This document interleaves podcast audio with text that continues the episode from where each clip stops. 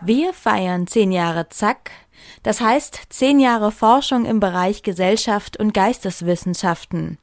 Das Zack hat sich seit einiger Zeit zur Aufgabe gemacht, die Wissenschaft näher an die Gesellschaft heranzutragen. Und wie könnte das besser funktionieren als über das World Wide Web?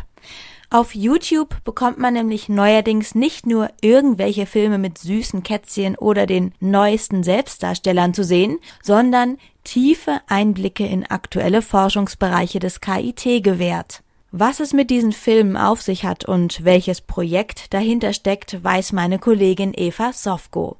Sie hat sich mit Jesus Munoz Morcillo, Stefan Breuer und Jonas Moosmüller über ein Projekt namens Inside Science unterhalten. Das Projekt Inside Science ist zustande gekommen als eine Art Versuch, der Öffentlichkeit möglichst einfach mit Hilfe von Bewegtbildern Zugang zur Wissenschaft zu beschaffen.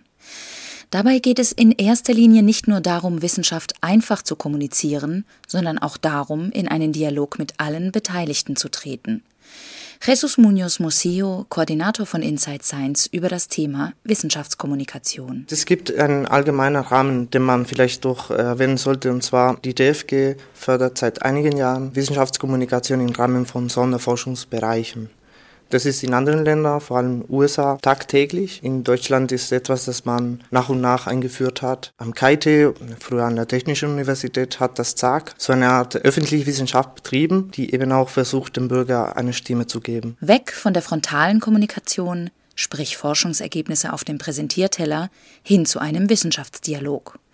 Hierfür braucht man ein Forum und natürlich den Diskussionsstoff. Inside Science liefert in seinen Forschungsschwerpunkten Teilchenphysik und Robotik unterschiedliche Plattformen. Webblogs, natürlich eine Facebook-Seite und die Videos.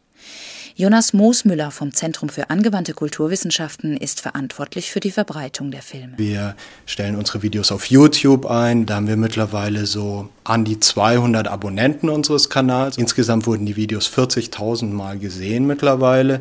Und dort kriegen wir tatsächlich auch Feedback. Also da werden wir gelobt für, für unsere gründliche Berichterstattung, nenne ich es jetzt mal, ähm, müssen auch Kritik einstecken, zum Beispiel, dass die Wissenschaftler zu steif wären oder das zu förmlich ihre Inhalte rüberbringen wollen. Also da gibt es durchaus diesen, diesen Dialog und da werden auch ganz gezielte Fragen zu den wissenschaftlichen Inhalten gestellt und äh, teilweise so komplexe Fragen, die wir dann auch selbst gar nicht beantworten können, sondern die wir dann wiederum weiterreichen an die betroffenen Wissenschaftler und die dann direkt ihre Meinung dort auch veröffentlichen können. Die Träger des Projektes Inside Science sind das Zentrum für angewandte Kulturwissenschaften und die Abteilung für Presse, Kommunikation und Marketing des KIT.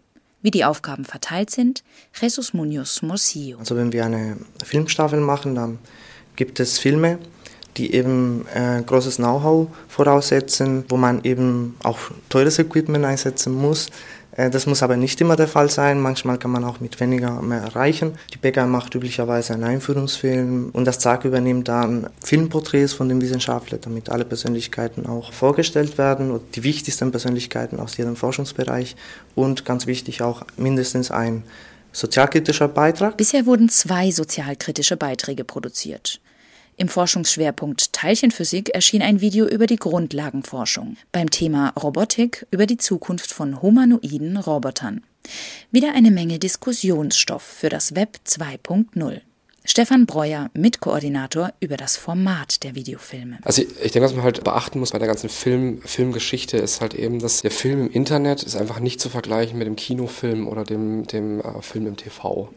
Und da entwickeln sich eine eigene Sprache, eigene Formate. Ähm, das ist also ein großer Unterschied zu dem, was, was ähm, bisher da war. Das ist eine Kultur, die sich jetzt gerade entwickelt.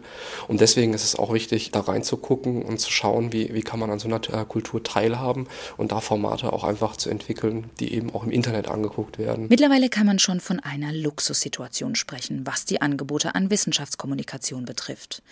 Andererseits wird der Begriff Dialog immer noch nicht richtig definiert, so Jesus Munoz Morcillo. Es ist nicht einfach, Dialog zu führen, weil dann muss man schon auf Augenhöhe kommunizieren wollen. Und es bleibt meistens auf der Strecke, ja. Und äh, man redet vom vermeintlichen Dialog, das ist, was Wissenschaftendialog manchmal betrieben hat, äh, wenn man das hier ein bisschen kritisieren darf. Wir haben auch nicht gerade so, so ein Riesenprojekt gemacht, dass wir behaupten können, wir haben es geschafft, tatsächlich in Dialog zu treten, aber zumindest hatten wir diesen Wunsch, dass es tatsächlich funktioniert und deswegen sind viele Filter weggefallen die man sonst an, Presse, an Pressestellen, an Universitäten gerne verwendet, ja, bevor der Wissenschaftler in Berührung mit der Gesellschaft kommt.